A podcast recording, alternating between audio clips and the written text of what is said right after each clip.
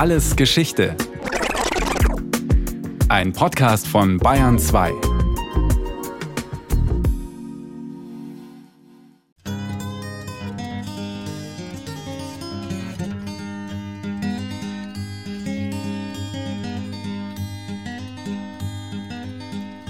Fast jeder weiß, was in Hameln geschah vor tausend und einem Jahr.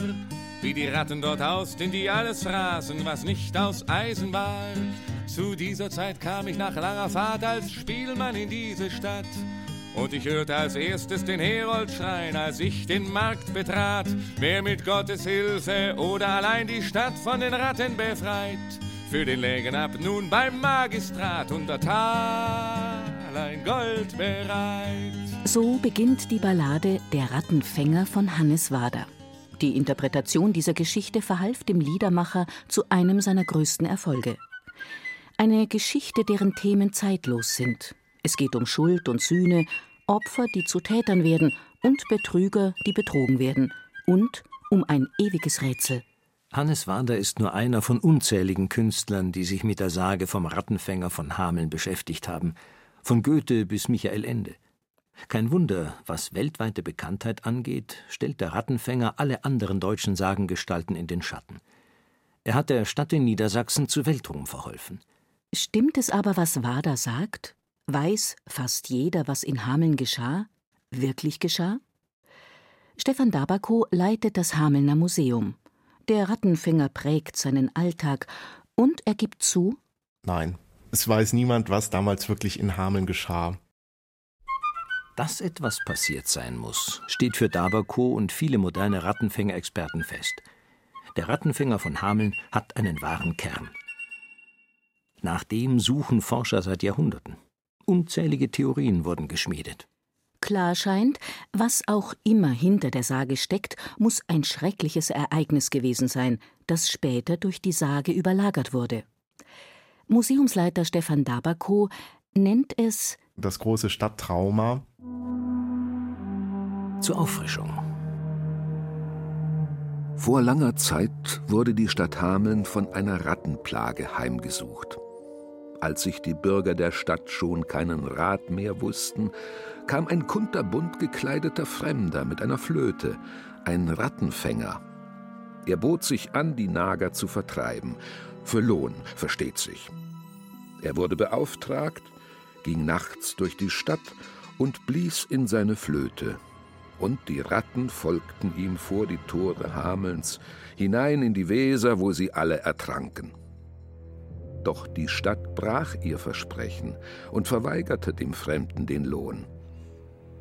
Der verschwand, kehrte aber am Tag von Johannes und Paulus, dem 26. Juni, zurück, in Gestalt eines grässlichen Jägers.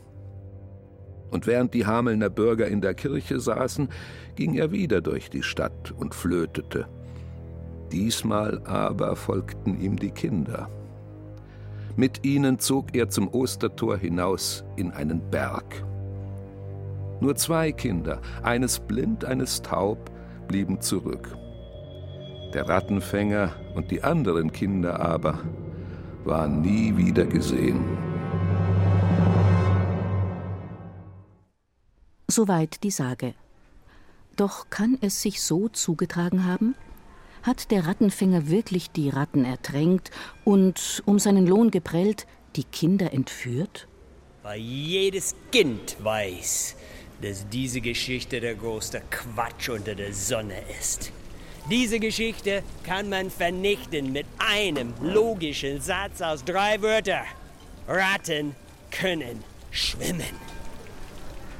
Der, der mitten in der Hamelner Altstadt so schimpft, ist ein kunterbunt gekleideter Fremder, der noch heute durch die Stadt tänzelt und in eine Klarinette bläst. Der leibhaftige Rattenfänger von Hameln. Michael Boyer schlüpft seit über 20 Jahren im Auftrag der Stadt in die Figur des Rattenfängers. Eine Rolle, die ihm wie auf den Leib geschrieben ist. Der Rattenfänger war ein Fremder, der nach Hameln kam, um die Stadt zu retten. Ich bin in Amerika geboren und aufgewachsen und rette die Stadt vor den touristischen Strömungen hier zurzeit. Bunt kostümiert und pfeifend führt Michael Boyer Gruppen durch die Hamelner Altstadt und begibt sich mit ihnen auf eine detektivische Spurensuche. Wir wollen alle Leute das zeigen, worauf sie auch Interesse haben. Was wirklich geschah. Haben Sie die sieben Meilen Stiefel an? Dann folgen Sie mir unauffällig. Die Spur führt ins Hameln des späten 13. Jahrhunderts. Historiker gehen davon aus, dass damals 2.000 bis 3.000 Menschen hier gelebt haben. Die Lage an der Weser brachte Handel. Dazu war Hameln als Mühlenstadt bekannt, als Umschlagplatz für Getreide. Eine Interpretation der Sage drängt sich schon jetzt auf. Wo Getreide, da auch Ratten. Mittelalter, das mysteriöse Verschwinden der Kinder, der dämonische Fremde. Das kann doch nur eines bedeuten, der schwarze Tod, die Pest. Die Pest ist eine Theorie, die so sich ganz gut anbieten würde, weil das eine schöne Erklärung wäre. Also so der Rattenfänger oder Kindesentführer als Metapher für den Tod. Viele Menschen sterben und sie sind durch zum Beispiel eine Seuche hinweggerafft worden. Doch die Theorie ist nicht haltbar. Die Pest wütete erst im 14. Jahrhundert in Europa. Wir können den Ursprung der Sage vom Rattenfänger jedoch auf den Tag genau bestimmen. Die Geschichte vom Verschwinden der Hamelner Kinder, das große Trauma der Stadt Hameln, ereignete sich am 26. Juni 1284. Das ist das Datum, was mehrfach überliefert wird als Datum des Kinderauszugs. Es gibt auch andere Quellen, die andere Daten nennen, aber letztlich wird es über verschiedene Wege immer wieder auf dieses Datum hinauslaufen, der 26. Juni 1284. Der konkreteste Beweis für die Richtigkeit des Datums ist nicht besonders alt. Der Rattenfängerforscher Heinrich Spanut stieß 1936 auf die Lüneburger Handschrift. Es ist die Abschrift eines Werks des Mönchs, Historikers und Theologen Heinrich von Herford. In dieser Abschrift, verfasst in der Mitte des 15. Jahrhunderts, entdeckte Spanut eine Notiz, die älteste bekannte Quelle, die über den Tag des Unglücks berichtet. Zu vermelden ist eine ungewöhnliche, merkwürdige Geschichte, die sich in Hameln im Jahre 1284 am Tag des Johannes und Paulus, dem 26. Juni, zugetragen hat. Ein Jüngling trat über die Brücke und durch das Wesertor, so schön und wohlgekleidet, dass ihn alle, die ihn erblickten, bestaunten. Er hatte eine seltsame silberne Pfeife und begann durch die ganze Stadt zu pfeifen. Und alle Kinder, die die Pfeife hörten, fast 130 an der Zahl, folgten ihm zum Ostertor hinaus in Richtung der Kalvarien oder Hinrichtungsstätte zu. Sie verschwanden und niemand fand heraus, wo auch nur eines von ihnen abgeblieben war. Die Mütter eilten von Stadt zu Stadt und fanden keine Spur. Seither zählen die Hamelner vom ersten, zweiten, dritten Jahre nach dem Auszug der Kinder. Dies habe ich in einem alten Buch gefunden. Und die Mutter des Herrn Dechanten, Johann von Lüde, sah die Kinder fortziehen. Das Spannende daran ist, dass dort sogar eine Augenzeugin genannt wird. Alte Dokumente im Hamelner Archiv belegen, dass der Dechant Johann von Lüde tatsächlich im 14. Jahrhundert in Hameln gelebt hat. Es ist nicht unmöglich, dass seine Mutter den Schicksalstag wirklich erlebt hat. Darüber, was sie gesehen hat, schweigen die Quellen. Auch für Rattenfängerdetektiv Michael Boyer verläuft sich die Spur hier im Nebel. Ich weiß, dass 130 junge Leute der Stadt während ein Gottesdienst an einem Sonntagmorgen verlassen haben. Das gibt die Quellen. Und sie gehen Richtung Osten. Das sind die Fakten, die man hat. Ob die Kinder zum Beispiel umkommen, ob sie vielleicht sogar ermordet werden oder ob sie wirklich vielleicht an eine glückliche Zukunft geführt werden, das wird überhaupt nicht gesagt. Der Verfasser der Notiz in der Lüneburger Handschrift scheint auch, was die Hamelner Zeitrechnung angeht, nicht gelogen zu haben. Noch fast 300 Jahre später schien das Verschwinden der Kinder schmerzhaft nachzuwirken. Wir haben hier im Museum den sogenannten Stein vom neuen Tor. Der hat eine Jahreszahl 1556 und dazu einen Spruch 272 Jahre nachdem der Zauberer die 130 Kinder aus der Stadt entführte. 1556 minus 272, dann kommen wir ins Jahr 1284. Das muss man sich mal vorstellen. In Stein gemeißelt im 16. Jahrhundert den Verweis auf dieses Datum. Keiner wusste mehr genau, was damals passiert ist. Was wir aber wissen, dass zu der Zeit schon viele Fremde auch nach Hameln kamen, die sich für diese seltsame Geschichte interessierten.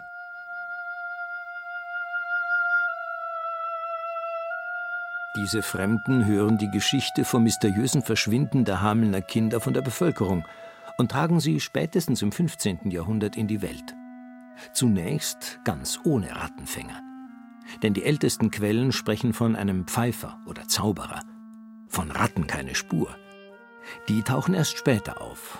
Die Sage vom Rattenfänger verschmilzt mit dem Trauma des Kinderauszugs. Die älteste Überlieferung, die wir dazu haben, ist die sogenannte Zimmernsche Chronik. Also Zimmern war auch ein ja, Reisender aus der Bodenseeregion und der hat in seinem Reisebericht dieses Ereignis mit der Rattenplage aufgenommen. Vermutlich hat er sich das nicht ausgedacht, sondern irgendwie scheint dann um die Mitte des 16. Jahrhunderts diese Geschichte mit der Rattenplage mit der Geschichte vom Kinderauszug verknüpft worden zu sein. Und wir wissen nicht, woher das kommt. Vielleicht war es wirklich ein Bedürfnis, dieser seltsamen Geschichte vom Kinderauszug ein Motiv hinzuzufügen. Also warum sind die Kinder weggegangen? In ihrem neuen Kleid wird die Geschichte ein Welterfolg, der spätestens durch die Aufnahme in die Sammlung der Brüder Grimm besiegelt ist. Die Rattenplage schien das verdrängte Trauma begreiflich zu machen. Doch wie konnten die Hamelner je vergessen, was am 26. Juni 1284 offenbar geschehen ist? Die älteste Hamelner Geschichtsschreibung von 1384, eine Chronik, die noch als Abschrift vorhanden ist, erwähnt dieses Ereignis mit keinem Wort was manchmal dann als Anlass genommen wird, zu sagen, es wird dort nicht erwähnt, also kann es nicht stattgefunden haben. Das Ganze muss irgendwie eine Zeitungsente oder sowas sein. Was gegen die Theorie von der Zeitungsente spricht, sind Quellen von außerhalb Hamelns, vor allem die zahlreichen unabhängigen Berichte vom Kinderauszug. Fremde, die nach Hameln kamen, zum Beispiel im 15., 16. Jahrhundert, haben diese Geschichte hier von der einheimischen Bevölkerung erzählt bekommen. Und dass das ohne eine Ursache stattfindet, ist eigentlich schwer vorstellbar. Also die Sage war wohl hier im Bewusstsein der Hamelner sehr, sehr tief sitzend und gehörte wohl auch zur Identität. Irgendwas muss passiert sein, was sich sozusagen ins kollektive Gedächtnis der Hamelner eingebrannt hat. In Hameln selbst halten sich im Volksmund kleine Reime, die das spärliche Wissen von Generation zu Generation weitergeben. Die sind ziemlich inhaltsgleich und sind anfangs nur mündlich überliefert worden, also wie so ein Abzellreim Ene Mene Mu, das kannte jeder. So in der Renaissancezeit wurde sowas mal verschriftlicht, zum Beispiel in Hausinschriften in Hameln sind diese Schriften dann irgendwann in Balkeninschriften gelandet. Teilweise sind die auch noch erhalten. Die berühmteste Inschrift Hamelns findet sich heute in der Bungelosenstraße, ganz in der Nähe des östlichen Tors der Altstadt, durch das Pfeifer und Kinder verschwunden sein sollen. Seit Jahrhunderten wird hier, aus Respekt vor den Kindern, keine Musik gespielt. Hier ist der Pfeifer zum letzten Mal gesehen in dieser Gasse von ein kleines Mädchen und seit 600 Jahren heißt diese Straße Bungelosenstraße. Bunge, ein altes Deutsch für Trommel. Der trommellose Straße, eine Straße ohne Musik. Und genau hier steht der Balken in Schrift zur Rattenfänger. Anno 1284, am Tag Johannes St. Pauli, war der 26. Juni durch ein Pfeifer mit allerlei Farbe bekleidet gewesen. 130 Kinder verledet, binnen Hammeln geboren, zu Calvary bei den Koppen verloren. Mehr Fakten lassen sich aus den Quellen bis heute nicht lesen. Umso zahlreicher sind die Theorien, die mögliche Antworten auf die großen Fragen bieten. Was ist passiert? Und wo sind die Kinder? Wenn schon nicht die Pest, so könnte es eine andere Seuche oder Krankheit gewesen sein. Es gibt mittelalterliche Berichte von Massenpsychosen, von Dutzenden Menschen, die wie besessen hunderte Kilometer in den Tod tanzten. Mutterkorn, ein Getreidepilz, der schwere Halluzinationen hervorrufen kann, könnte der Schuldige sein. Sind die Kinder Trugbildern in ihr Verderben gefolgt? Sind mit Kindern vielleicht nur Bürger oder junge Erwachsene der Stadt gemeint, die in einer Schlacht oder einem Aufstand umkamen? Auch dass 130 Menschen in den Bergen nahe Koppenbrügge im Osten Hamelns bei einem Erdrutsch umkamen, ist denkbar. Alles Möglichkeiten, die nicht zu widerlegen sind. Doch Museumsleiter Dabako erkennt eine gemeinsame Schwachstelle. Warum wird das dann nicht einfach so überliefert? Also Katastrophen kann man beim Namen nennen. Hier wird aber etwas nicht beim Namen genannt, sondern es wird ganz bewusst verschwiegen. Eine Stadtchronik, die sehr detailliert zum Beispiel auch auf Pestvorkommnisse eingeht, auf schlimme Dinge, die in der Stadt passieren, sagt kein Wort zu diesem Datum. Zwei Theorien bleiben. Eine ist eine Vermutung voller Hoffnung für die Kinder, die andere eine Geschichte von Tod und Verschwörung. Schon im 17. Jahrhundert vermuteten einige Gelehrte, dass die Hamelner Kinder in den Osten, vielleicht bis nach Transsilvanien, ausgewandert sind. Wahrscheinlicher aber ist es, dass sie in deutschen Landen geblieben sind. Das heutige Brandenburg war zur Zeit des Kinderauszugs dünn besiedelt. Die brachliegenden Gebiete sollten urbar gemacht werden. Dazu brauchte es Zuwanderer.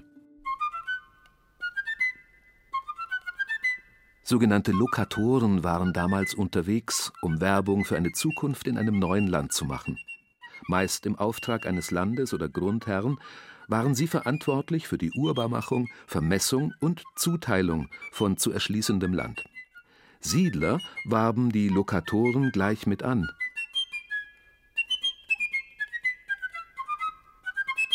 Die hatten dann wohl auch eine Flöte oder eine Trommel bei sich, einfach um Musik zu machen, um Krach zu machen, um die Leute auf dem Marktplatz zusammenzutrommeln, im wahrsten Sinne des Wortes.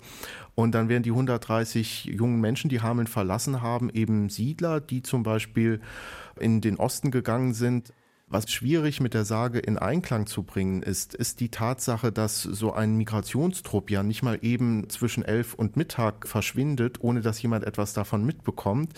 Und in der Regel wird man auch irgendwas von diesen Leuten hören. Also, dass niemand mehr irgendwas hört, das ist eigentlich sehr unwahrscheinlich.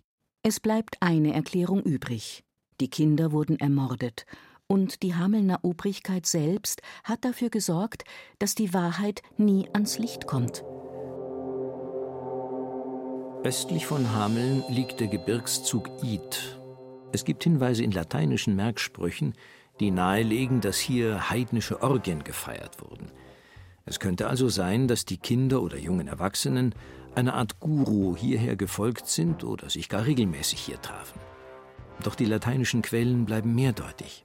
Man könnte auch so übersetzen, dass halt die Jugend vor die Tore der Stadt zog, weil Frühlingsgefühle in ihnen erwachten. Also es gibt dort sehr zum Teil blumige Formulierungen. Die Vermutung ist, dass die Obrigkeit vom Treiben vor der Stadt Wind bekam. Die Folgen waren katastrophal und sollten unter den Tisch gekehrt werden grobe Deutung. Die Jugend zieht hinaus außerhalb der Stadt und treibt dort unzüchtige Dinge. Das ist den katholischen Hütern der Ordnung ein Dorn im Auge. Es kommt zu einer Konfrontation. Vielleicht war es auch nur eine Abschreckungsaktion, die dann aber so eskaliert ist. Und die Drahtzieher gehören zu den wichtigsten Repräsentanten der Region. 130 junge Menschen wurden ermordet oder kamen durch einen ganz schrecklichen Vorfall zu Tode. Man darf aber nicht darüber sprechen, weil die Obrigkeit ihre Finger drin hat, also wird es verblümt im Gewand einer Sage. So unwahrscheinlich es vielleicht auch klingt, aber diese Theorie ist, wenn man das alles zusammenspielt, für mich eine Theorie, die man zumindest sich näher angucken sollte. Es kann sein, dass es bei Strafe verboten war, über das Geschehene zu sprechen. Vielleicht schämten sich auch die Eltern für die Umtriebe ihrer Kinder. So interpretiert auch Profi-Rattenfänger Michael Boyer die Geschichte, auch wenn nichts davon beweisbar ist. Die Leute haben nur eine einzige Chance, das abzuwehren. Sie schieben die Schuld auf den Pfeifer. Er war es, er hat unsere Kinder entführt. Ich habe meine Kinder so nicht erzogen. Und so hat die Stadt Hameln ein Trauma gehabt, könnte es aber nicht verarbeiten, weil sie mauern mussten. Und das hat gebrödelt im Unterbewusstsein 100 Jahre lang, bis endlich alle, die damals am Leben waren, dann gestorben sind. Drei Generationen und danach erst rollt die Geschichte wieder. Und wie sie rollt. Nachdem sich die Stadt ursprünglich noch sträubte, sich zu sehr mit der Sage vom Rattenfänger zu identifizieren, empfing sie ihn bald mit offenen Armen. Wie ein Pflaster, das das Trauma überdeckt. Und der Zauber des Rattenfängers hält bis heute die Stadt in Bann. Hameln nennt sich offiziell Rattenfängerstadt. Und der Tourismus, den diese Identität mit sich bringt, ist ein wichtiges wirtschaftliches Standbein. Deshalb herrscht heute eine Rattenplage in Hameln, die gewollt ist. Rattensouvenirs an allen Ecken, sogar das Rattenmusical Rats wird hier regelmäßig aufgeführt. Während sich die Statue des Rattenfängers vergleichsweise bescheiden ausnimmt. Schauen Sie das an. Brotratten sind steinhart. Es gibt Keksratten zu kaufen. Plüschtierratten in aller Formen und Farben. Hier gibt es Rattenfilet in der Dose. Die Leute von Hameln backen Ratten, die Leute von Hameln fressen die Ratten. Ja, liebe Gäste, die Leute von Hameln lieben die Ratten und sie hassen den Rattenfänger. Stimmt nicht ganz. Sie hassten ihn nicht, aber geliebt wird er auch nicht. Das passt zu dieser Figur, die weder blütenweiß noch tiefschwarz ist. Er wird erst zum Betrüger und Entführer, nachdem er selbst betrogen wurde. Und das macht ihn sehr menschlich, im Gegensatz zur Irgen Prinzen, die nur heldenhaft durch die Gegend reiten auf weiße Pferde. Und so ist er vielleicht für die Leute greifbarer. Es sind diese Grauzeichnungen, die die Sage so modern wirken lassen. Genau wie die Fragen und Themen, die ihre Erforschung aufwirft. Es geht um Migration, es geht ein Stück weit vielleicht sogar um so Fragen wie Inklusion, es geht um Lohngerechtigkeit, es geht um Rache, es geht um demografischen Wandel auch. Es geht um ganz viele Themen, die uns sehr modern vorkommen und die man hier in verschiedener Ausprägung wiederfinden kann. Es ist aber auch das offene Ende, das so fasziniert. Weder historisch noch in der Sage können wir beweisen, was wirklich mit den Hamelner Kindern passiert ist. Ich würde denken, dass wir es niemals erfahren werden. Und ich glaube auch, dass es der Faszination dieser Sage sogar zuträglich ist, dass man es niemals erfahren wird. Alle anderen Märchengeschichten haben Anfang, Ende, sind logisch. Wo ist das? Und sie lebten bis zum Schluss äh, fröhlich und, äh, na, ist nicht. Kein Happy End. Das war alles Geschichte History von Radio Wissen aus der Staffel Verbrechen früher. Diesmal mit der Folge Hamelns verschwundene Kinder von Johannes Munzinger. Gesprochen haben Ruth Geiersberger, Axel Wostri und Heinz Peter. In der Technik war Andreas Lucke, Regie Susi Weichselbaumer, Redaktion Thomas Morawetz. Von uns gibt's natürlich noch viel mehr. Wenn Sie nichts mehr verpassen wollen, abonnieren Sie den Podcast Alles Geschichte, History von Radio Wissen unter bayern2.de slash allesgeschichte und überall, wo es Podcasts gibt.